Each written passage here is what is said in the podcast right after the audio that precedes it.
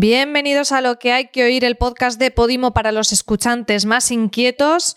Yo soy María Santonja y como cada semana os recuerdo que nuestro podcast está disponible en todas las plataformas, pero que os recomendamos que nos escuchéis a través de Podimo para de esta manera poder escuchar todos los programas que hablamos en cada uno de nuestros episodios. Podéis descargar la app en la tienda de aplicaciones de vuestro smartphone o entrando directamente en la web podimo.com. Y como cada semana me acompaña mi compañero Miguel Pastor. ¿qué tal? Hola, ¿qué tal? Y recordad que entrando en podimo.com barra lo que hay que oír, tenéis 30 días gratis para probar la aplicación. Miguel siempre nos trae la ofertita de, la semana para que, no, se que no se nos olvide. Bueno, pues como sabéis, vamos a traeros los estrenos en exclusiva de esta semana en Podimo, nuestras recomendaciones y después una entrevista por partida doble, mm, digamos muy galáctica, ¿no? Así que. intergaláctico. Así que empezamos ya con los estrenos. ¿Qué llega a Podimo esta semana? Pues mira, llegan Los Teloneros, que es una producción que ya existe, que estaba en Fibetalanda, en todas las plataformas, y esta siguiente temporada llega en exclusiva para Podimo. El podcast de Keke, Miguel Martín y Ana Medina que charlan sobre mm, la gente que no es cabeza de cartel en los conciertos. Hacen como entrevistas a gente de la música, pero un poco en profundidad. Es un podcast muy guay y la nueva temporada estará en exclusiva en Podimo. Oye, me encanta el enfoque de gente que se dedica profesionalmente a la música, pero no son las superestrellas, ¿no? Que, que ya es un gran reto dedicarse a la música y parece que si no eres Beyoncé no, no eres nadie. Me gusta, lo, escucharé. Y es muy necesario también porque son el grueso de los conciertos. Hay un montón de conciertos que no son Exactamente, sí. Pues también tenemos otro estreno que se llama Hasta que la muerte los una. Serán 10 episodios de un formatito corto de 15 minutos en el que se recopilarán las muertes más absurdas de la historia escrito y narrado por Asiera Yape Oria, en el que habla desde Houdini hasta los clásicos griegos y bueno, hace un poquito de repaso viendo el hilo conductor de, esas muertes, ¿no? Que pueden estar unidas pues por una misma causa o por el orgullo, mm, la estupidez. Yo creo que es bastante interesante. Esto me recuerda mucho cuando yo vivía en Barcelona que siempre tenía la broma con mis amigos de que la muerte más lamentable podía ser atropellado por una beceneta, que eran esas mini furgonetitas de limpieza de la ciudad. Y me ha recordado eso, no sé si habrá un episodio especial de muertes ridículas en este sentido. Me encanta, va a coger eh, podcast True Crime y humor. Mira, pues eso tiene que funcionar seguro. Seguro. Pues hechos ya los estrenos, mm, vamos con las recomendaciones de esta semana. ¿Quieres que empiece yo, Miguel? Sí, porfa, ¿qué nos traes? Pues os traigo un podcast que está bastante de actualidad porque de lo que habla está muy de actualidad. El podcast es sobre política norteamericana y se llama La Weekly. Vamos a escuchar un corte y enseguida os cuento más. ¿Qué pasa, Maricopers? ¿Cómo estáis? Bienvenidos una semana más al podcast de la Weekly, la newsletter sobre la actualidad estadounidense desde los cuatro epicentros informativos de este país: Silicon Valley, Hollywood, Washington DC y Nueva York. Pueden tomar una decisión legislativa y cambiar los poderes que tiene el gobernador. Entonces, lo que hicieron es: se iba Scott Walker, que era el gobernador republicano de Wisconsin, y dijeron las cámaras legislativas estatales controladas por republicanos, pues vamos a quitarle el poder al gobernador, que lo firme el gobernador republicano que todavía está en el poder, para quitarse a sí mismo poderes. En, en este caso, cuando llegue al gobierno Tony Evers, el demócrata, pues tendrán menos formas de implantar las políticas que le salga de los huevos. Esto es verídico. Se llama Power Grab. También han conseguido mantener sus márgenes en los suburbs de Atlanta, donde hay esa presencia de la clase profesional blanca. Ya he hablado muchas veces de la revolución de los suburbs y de esa, eh, esos blancos con estudios universitarios que se han ido alejando del Partido Republicano de Trump. Y esto también es un poco respuesta a Trump, ¿no? Porque la participación en condados eh, muy republicanos, ¿no? los llamados condados rojos del norte de Georgia, también del sur, han tenido una participación alta, pero menor con respecto a los demócratas, lo que nos quiere decir que al final el discurso, esa retórica de Trump de decir que le han robado las elecciones, de que se ha cometido fraude electoral, pues puede haber dañado a las posibilidades electorales de los republicanos en esta segunda vuelta de, las senatoriales de Georgia. Miguel, no sé si te has enterado de algo. No, pero me encanta, es, es muy actual y entiendo que necesita más contexto para saber. Pues sí, la weekly que se escribe, hacer como juego de palabras, como si fuera la palabra semanal, pero realmente se escribe eh, W y latina KLY. Lo pondremos en las notas del programa, no os preocupéis. es el podcast de Emilio Domenech, periodista, conocido también en Twitter como Nanísimo. Ahora está súper en alza porque lo podéis ver colaborando en Neutral, en La Sexta. Es un chico muy joven, es de mi pueblo, de Alcoy, y lleva mucho tiempo. El, girito. El girito, la conexión que no te esperabas. Y me encanta, me encanta el trabajo que está haciendo porque, mm, bueno, vengo a hablaros de su podcast y de su proyecto en realidad, ¿no? Porque es algo mm, muy original en que un tipo joven eh, con iniciativa con ingenio, eh, lo que ha hecho en, un momento en el que el periodismo está en plena crisis es prácticamente montar su propio medio y acabar dando el salto a, grandes medios y me parece brillante. Él tiene la estructura de, de, este medio que ha montado, tiene tres pilares, tiene emisiones en Twitch, hace vídeos para Neutral que sabéis que es este medio que ha montado Ana Pastor, y tiene la Weekly. La Weekly empezó siendo una newsletter eh, semanal donde te hacía un resumen de la política norteamericana, como he explicado en el corte, de las principales cosas que pasan. Pues bueno, él viene mucho del mundo del cine, tenía un, un podcast anterior que se llamaba El juego de Megan, que ya lo tenía desde 2016 y ahí hablaba ya mucho de industria del cine. Entonces, por eso hace hincapié de, que lo que ocurre en Los Ángeles, en Silicon Valley, en Washington y en Nueva York, que al final es el poder de la industria del entretenimiento, la política, los negocios y las tecnológicas, ¿no? Entonces, es un poco ese enfoque nos lo explica en, esa newsletter y empezó desde el año pasado hacerlo también en formato podcast. Es genial porque, como habéis escuchado, Emilio habla de una manera muy didáctica, muy desenfadada. Muchas veces con la política nos desenganchamos porque solo lees los titulares y si no llevas como un seguimiento te pierdes del porqué de las cosas, ¿no? Entonces, él siempre da un contexto que te, que te, explica muy bien por qué pasan las cosas y de dónde viene eh, la situación que está analizando, de esto es así por esto que pasó anteriormente y demás. A mí me, me, encanta, me encanta el tono en que lo hace, que tiene la coña que llama a sus oyentes Maricopers, porque bueno, cuando las elecciones y demás, el condado de Maricopa tenía mucha atención y, ah. durante las elecciones y como que a los oyentes suyos les hizo mucha gracia y ya se les ha quedado los maricopers y, nada, y el, otro podcast que tenía, el de la industria del cine, que es el juego de Megan, lo incluye también dentro de este feed de la Weekly, donde pues cada dos meses más o menos publican también uno sobre industria cinematográfica.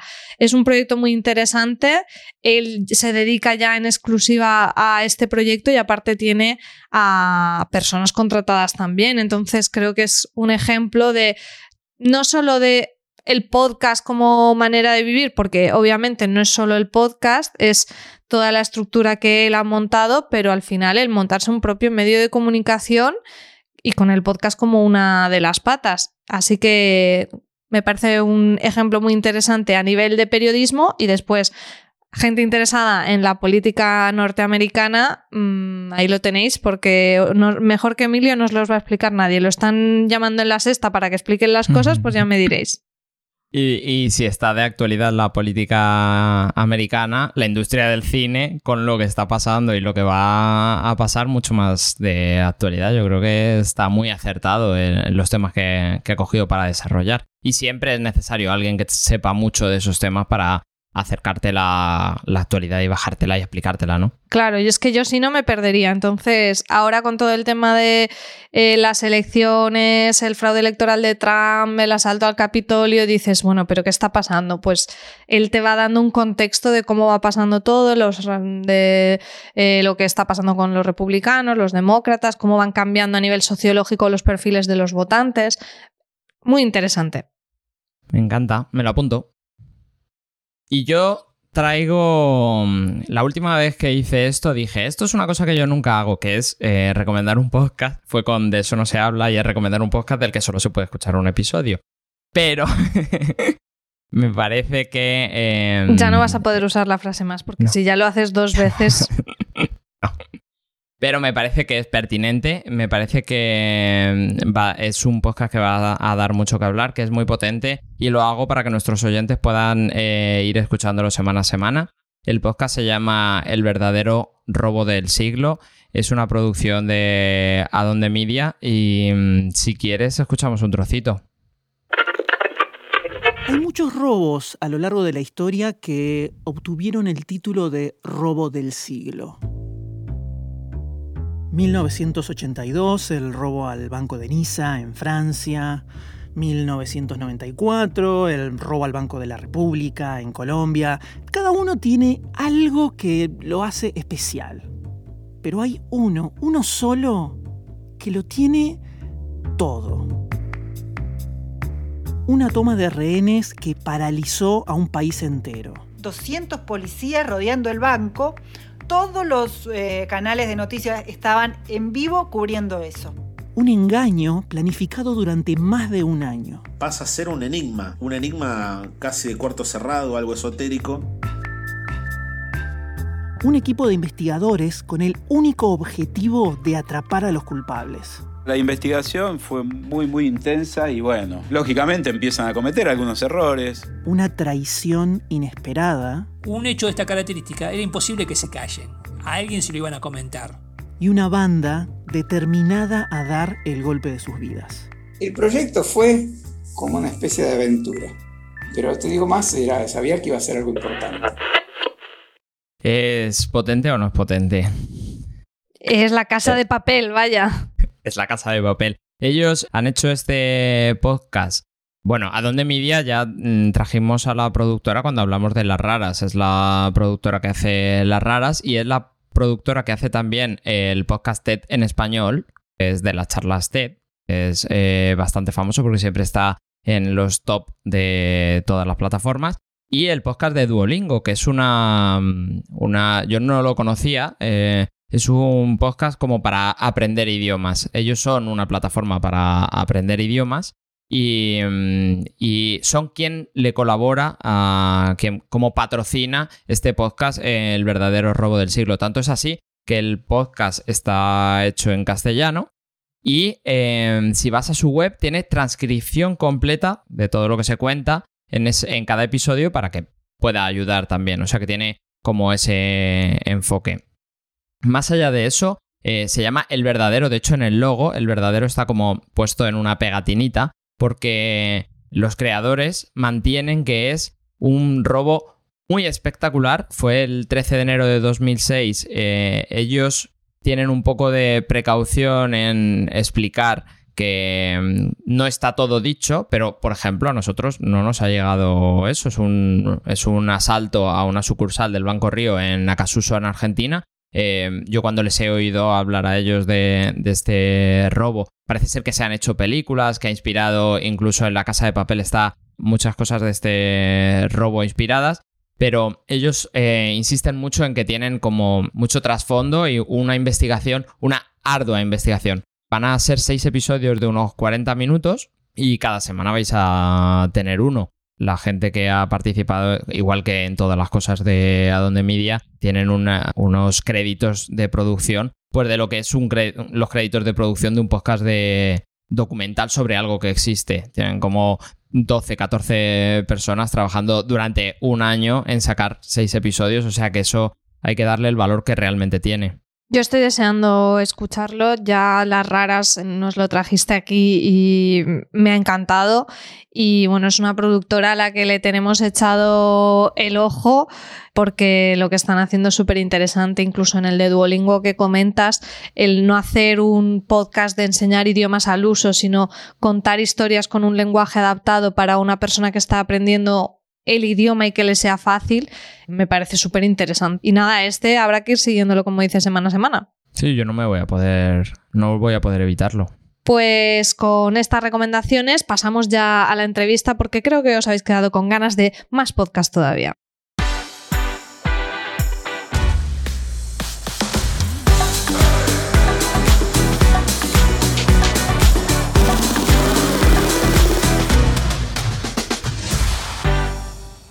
Pues ya estamos en la entrevista y me encanta porque nuestros invitados estaban bailando, Miguel, con la sintonía. Ahora os diremos de quién se trata, porque hoy traemos a una pareja, por eso he usado el plural, una pareja que además se ha propuesto la ardua tarea de contarle a una civilización extraterrestre cómo es la humanidad y lo hace en un formato que a nosotros nos encanta, que es el podcast.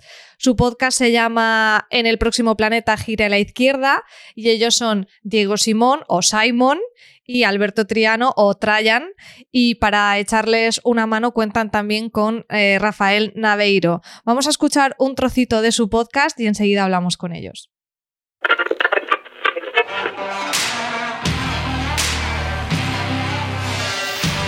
En el próximo planeta y el premio del público al mejor documental terrícola en el primer Festival de Documentales Intergaláctico es para... Sistema desconectado. Router disconnected. Mierda, se me ha olvidado una cosa. No me lo digas, el roaming cósmico. Mierda. Chicos, ¿todo bien por ahí? Eh, no exactamente.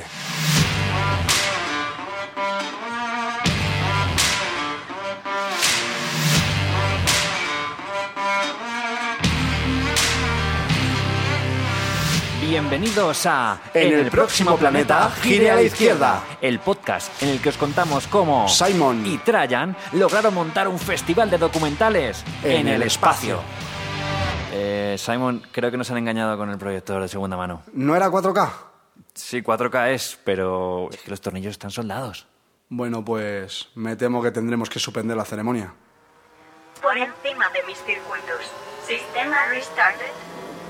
Mierda, se me ha olvidado una cosa. No me lo digas, el HDMI. Mierda.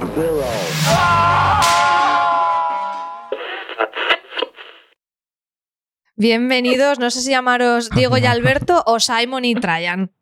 Simon y Trajan. Simon y Trajan, sí, sí. Vale. Tengo que decir que estaban, estaban bailando con nuestra sintonía, pero yo con la suya también, ¿eh? Ahora.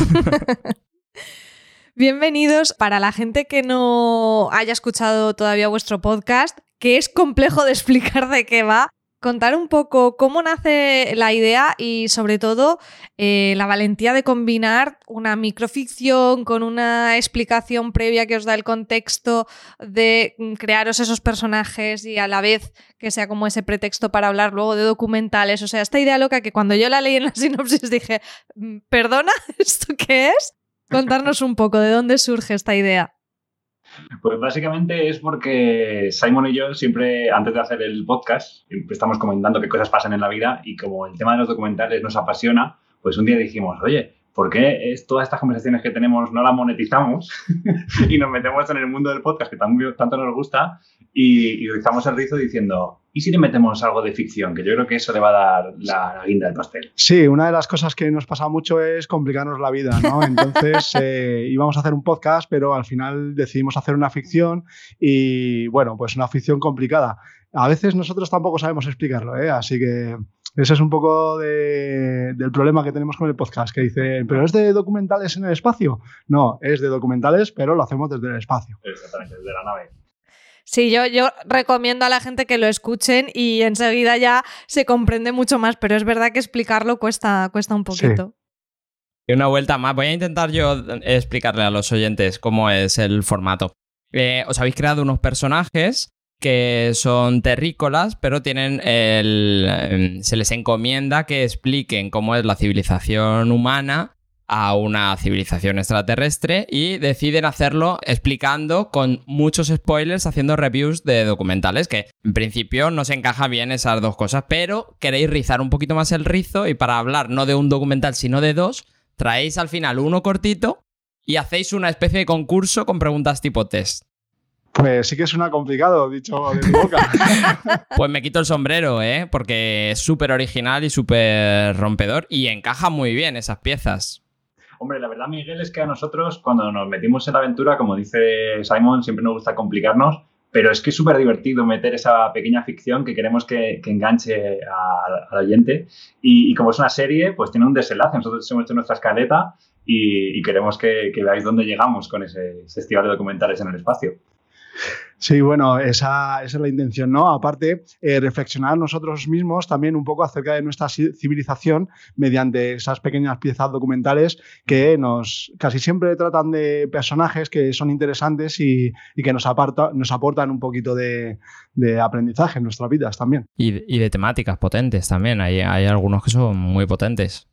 A, mí, me gusta que el formato corto que presentáis, siempre presentáis como un documental más al uso, más largo, largometraje, eh, no sé si trata alguna serie y demás, y luego estos cortitos como más de 10 minutos que creo que pueden ser una buena manera para gente que no esté tan familiarizada con, con el género documental eh, de, bueno, que a mí no me gusta llamar género documental, pero el documental tienen, puede tener muchos géneros, puede ser un thriller, puede ser una comedia, pero bueno, el, formato, exacto, documental. Bueno, ahora se, le llama no ficción a una gran cantidad de, cosas que no se le pueden denominar ficción. Claro. Sí, pero como dice María, es interesante que, que esa propuesta de traer un documental corto es un aperitivo para que la gente se le despierte estas ganas de consumir documental y alejando esa eh, imagen que tenemos de documentales eh, tigres comiéndose gacelas en, la sabana. Sí. Eh, ¿Cuál era vuestra relación con el mundo del podcast antes de hacer este? Pues yo arranqué hace ya tres años un podcast que se llamaba 8 metros cuadrados, que era una especie de magazine en el que traíamos cosas locas. y luego me puse con un rato solo, que, en el que hablo, hago entrevistas a gente del mundo audiovisual y que ha evolucionado en hacer un reality de cómo se hace una película de bajo presupuesto en tiempo real. Que para nuestros oyentes ha sido dos veces recomendado en este podcast.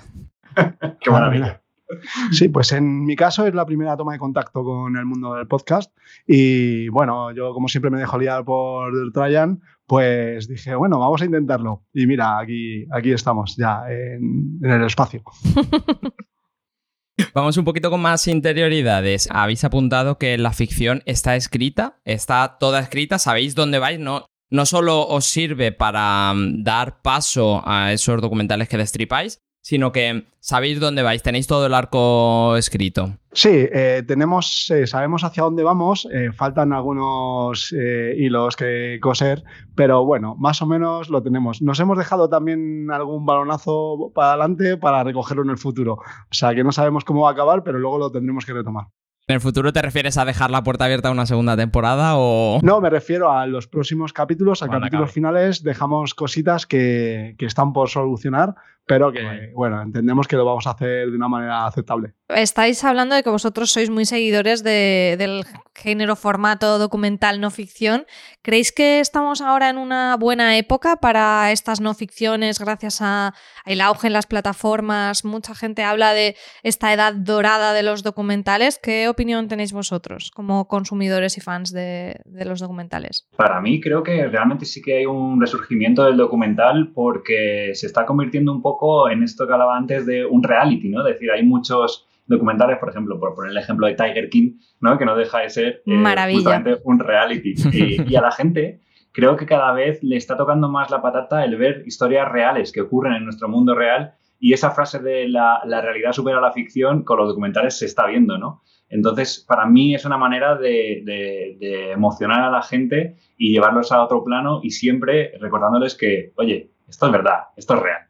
Sí, yo también pienso lo mismo. Sin duda, las grandes plataformas de contenidos han apostado por, por hacer producción de documentales y han acercado mucho el formato al gran consumidor, ¿no? Ahí ahora tenemos como Tiger King, bueno, el último baile de Michael Jordan, un montón de productos audiovisuales de no ficción que están realmente bien hechos y que a espectadores un poco más generalistas les puede atraer mucho el formato.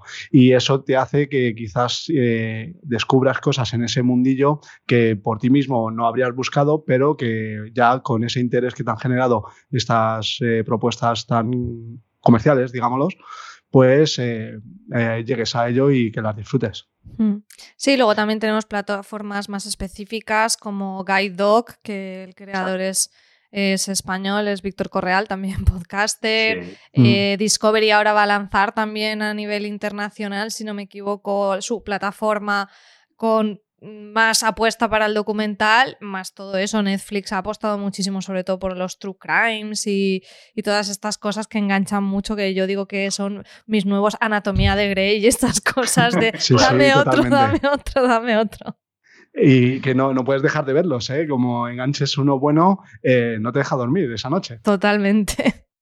En cuanto a vuestro podcast, ¿os echaba un poco para atrás o os preocupaba eh, poder dejar a parte del público fuera por que son los spoilers? Bueno, primero, verbalizáis en un episodio que no sabéis si existen los spoilers de los documentales. Y luego, y luego si existieran, eh, os preocupa el disclaimer ese que tenéis al principio de cuidado que vamos con, con a tope de spoilers. O por otro lado, creéis que comentar el, documental a fondo también da pie a verlo una vez comentado. Pues es interesante esa pregunta, porque en mi caso, yo creo que también Simon eh, quizá tiene otra visión, pero pienso que, si yo hablo de un documental de forma apasionada y te hago spoiler, eh, pero ves que, realmente hay algo interesante sobre lo que hablar, eh, te va a despertar la curiosidad de, cuando termine el podcast, ponerte a verlo, ¿no? Y ver cómo, cómo era esto que comentamos, que muchas veces es difícil de imaginar, eh, cómo llega a ser, ¿no? Eh, pero también está la versión de, ostras, estos tíos me van a destripar una cosa y quiero que me sorprendan, ¿no? Entonces no sé, Simon, si, si, está conmigo o no. Yo tengo que decir que a mí no me importa mucho que me hagan spoiler, porque tengo mala memoria y cuando me voy a poner a ver esto que me han dicho no me suelo acordar. Entonces, eh, creo que a la gente no le molestará mucho. Ya te digo que en un documental es una forma de contar una parte de la realidad que ya ha pasado. Entonces, eh, bueno, no sé hasta qué punto se le puede llamar spoiler. No, lo sé, no lo sé. Espero que nadie le eche para atrás y que sea un poco más, como dice Trajan, que le dé ese interés de verlo antes que, que le, quite las ganas de verlo, claro. Yo os doy mi visión personal eh, de todos los... He escuchado todos vuestros episodios, solo había visto dos de los documentales que comentáis y al, eh, del resto me dan más ganas de oírlo porque es verdad que le ponéis mucha pasión a lo que Sí, nos gusta, nos gusta el tema. Sí, la verdad que Simon y yo, aparte de hacer el podcast de los documentales, también nos dedicamos a hacer piezas documentales. y, por eso hablamos con tanta pasión, porque sabemos lo que es sufrir hacer un documental, moverlo por festivales y que al final acabe en una plataforma como HBO, Netflix, Prime, lo que sea, y que la gente eh, vea esa realidad. Se nota, no lo verbalizáis, pero sí se nota cuando habláis de eh, los planos, los tiros, lo que, lo que es el trabajo de producción de un documental, se nota que, que algo sabéis de eso. Sí. Sí, una cosa que comentamos mucho Alberto y yo es que lo fácil que es eh, criticar algo que no te gusta o que no cumple tus expectativas y lo difícil que es hacerlo y que llegue a una plataforma, ¿no? Entonces, bueno, eso se lo queremos decir a nuestros escuchantes. Eh, no hay que criticar porque es muy, muy difícil, hay que ponerle mucho trabajo, muchas ganas y mucha energía a cualquier cosa para que llegue a, donde han llegado esos documentales. Y en el caso de los documentales, además, requiere muchísimo tiempo de producción, por lo general, ¿no? Entonces, es, es una cosa todavía que lo hace más duro, porque nosotros acabamos de hacer ahora una película de bajo presupuesto y el tiempo de rodaje es un mes y medio y ya está, pero el documental, el, anterior, hemos tardado un año y medio en hacerlo. Claro. ¿Y tenéis una temática favorita? Porque ya habéis comentado que los personajes, lo habéis dicho en varios episodios, es algo que os llama mucho la atención, pero no sé si, por ejemplo, algo más true crime o, de... No, sé si tenéis algo eh, que os sea como lo que más os fascine.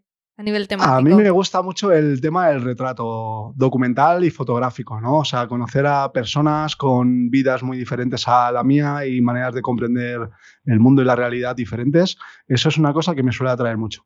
Sí, yo creo que Simon y yo tenemos en común que los personajazos nos encantan y ver las vidas de, de gente que, que, no se parece a las nuestras. Pero yo hay una parte mía que, que, le encanta la parte de videojuegos y redes sociales. Entonces, todo el mundo, ese me apasiona y siempre que puedo ver algún documental, aunque sea muy pequeñito, me lo acabo viendo, ¿no? De cómo con una Game Boy hace música un tipo. Eso me, me fascina.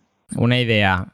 Eh, me surgió preparando esta entrevista y os la doy libre de derecho si queréis integrarla. ¿Habéis pensado ¿Habéis pensado en incluir mmm, documentales en formato podcast? Eh, por ejemplo, los True Crime que se están haciendo ahora y comentar un, documental que salga solo en podcast. Por ejemplo, Serial, que es súper famoso y además fue un punto de inflexión para, el, mundo del podcasting. O todas esas, ahora que decíais lo de la no ficción, estaba pensando en todos esos que vienen de Latinoamérica que vienen con mucha potencia. Pues realmente no se nos había ocurrido, pero te robamos la idea. Nada, libre de derechos. Pásanos tu número de cuenta, Miguel. Oye, María, ¿tú no tienes ninguna idea para nosotros? Yo es que esa la, la, he visto muy buena y he dicho, mierda, ¿por qué no se me había ocurrido a mí, Miguel? Tienes razón. Pues si se te ocurre algún documental, María, lo hacemos. ¿no? Vale. Sí, sí. ¿Podéis adelantarnos a alguno de los próximos que vayáis a comentar en próximos episodios? Pues a ver, déjanos pensar. Eh, en primicia último... primiciosa. Vale, eh, bueno, fíjate, ahora que estamos un poco preparando, como siempre llevamos ese colchón, en el capítulo 7 vamos a hablar del documental de Jim and Andy, el de Jim Carrey. Mm, sí, bueno. lo recomendamos.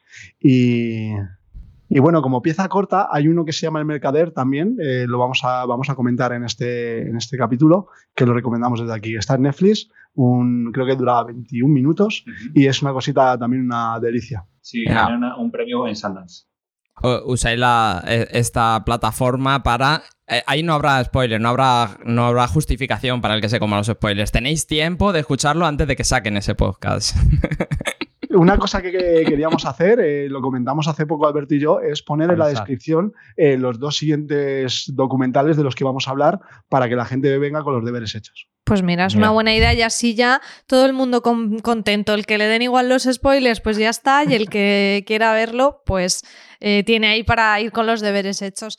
Yo tengo varios apuntados de los que habéis comentado, pero es que la lista no para de crecer y, y, ojalá tuviera más tiempo porque es un género que a mí me encanta. O sea, vamos, e, es una tarea pendiente que tengo yo hacer algún día un documental. Así que os escribiré a ver si en el festival este que estáis montando intergaláctico me lo podéis colar cuando lo tenga. La sección Nuevos Talentos. Si nos sobornas con una idea nueva, eh, te metemos ahí. Perfecto. Bajo Tenemos una butaca libre de la nave, María. Pues ya estamos acabando. Eh, nos queda una última pregunta, que es la que le hacemos a todos nuestros invitados, que es eh, pediros una recomendación de un podcast para nuestros oyentes, una a cada uno. Vale, pues mira, yo quiero recomendar un podcast que lo hacen unos amigos míos y hablan sobre eh, noticias de mundiales, o sea, es de política, de social, de, de todo el mundo en un tono de humor que a mí me hace mucha gracia por lo menos y se llama Horny Report. Lo podéis encontrar en Spotify. Uh -huh. Y yo quiero recomendar uno al que estoy muy enganchado, que es El sentido de la birra, de Ricardo Moya. Eh, y la verdad que empezó con entrevistando a gente del mundo de la comedia, pero ha ido evolucionando hacia pues, directores, eh, ha traído también a gente que habla de la transexualidad. Y, y la verdad que me gusta mucho, me, me paso muy bien escuchando a otras personas. Hay, hay, una cosa que siempre digo yo del podcast de Ricardo, que es que Ricardo no tiene nada que perder. O sea, se hace una entrevista de tres horas porque, ¿por qué no? Le da igual. Exacto, exacto. Muy sí, la verdad que es, es, muy interesante porque profundiza en la vida de la gente y a mí me encanta siempre. Un enfoque muy guay. Sí, sí, sí. sí. Pues muchas gracias Diego Simón Simon y Alberto Triano Trayan por habernos acompañado. Sabéis, oyentes, que podéis escuchar en el próximo Planeta Gira a la Izquierda en exclusiva en Podimo y esperamos que os hayan entrado muchas ganas de acercarse a este universo tan particular que, que nos han propuesto nuestros invitados. Muchas gracias, chicos. Muchas gracias a vosotros. Un fuerte abrazo. Y vosotros ya sabéis que tenéis en las notas del programa todos los nombres y los links a todos los podcasts que hemos recomendado, ya los podéis añadir a la lista. Y recordad que podéis escuchar lo que hay que oír en cualquier reproductor de podcast, pero os animamos a descargar la app de Podimo gratis para que empecéis a escuchar allí nuestro podcast y todos los que aquí os recomendamos. Podéis descargarla en la tienda de apps de vuestro smartphone o en podimo.com. En Podimo encontraréis más de 50.000 podcasts en español, 120 podcasts originales al mes y los mejores audiolibros. Hasta la próxima semana, Miguel. Chao. Lo que hay que oír es una producción de Ecos Media para Podimo.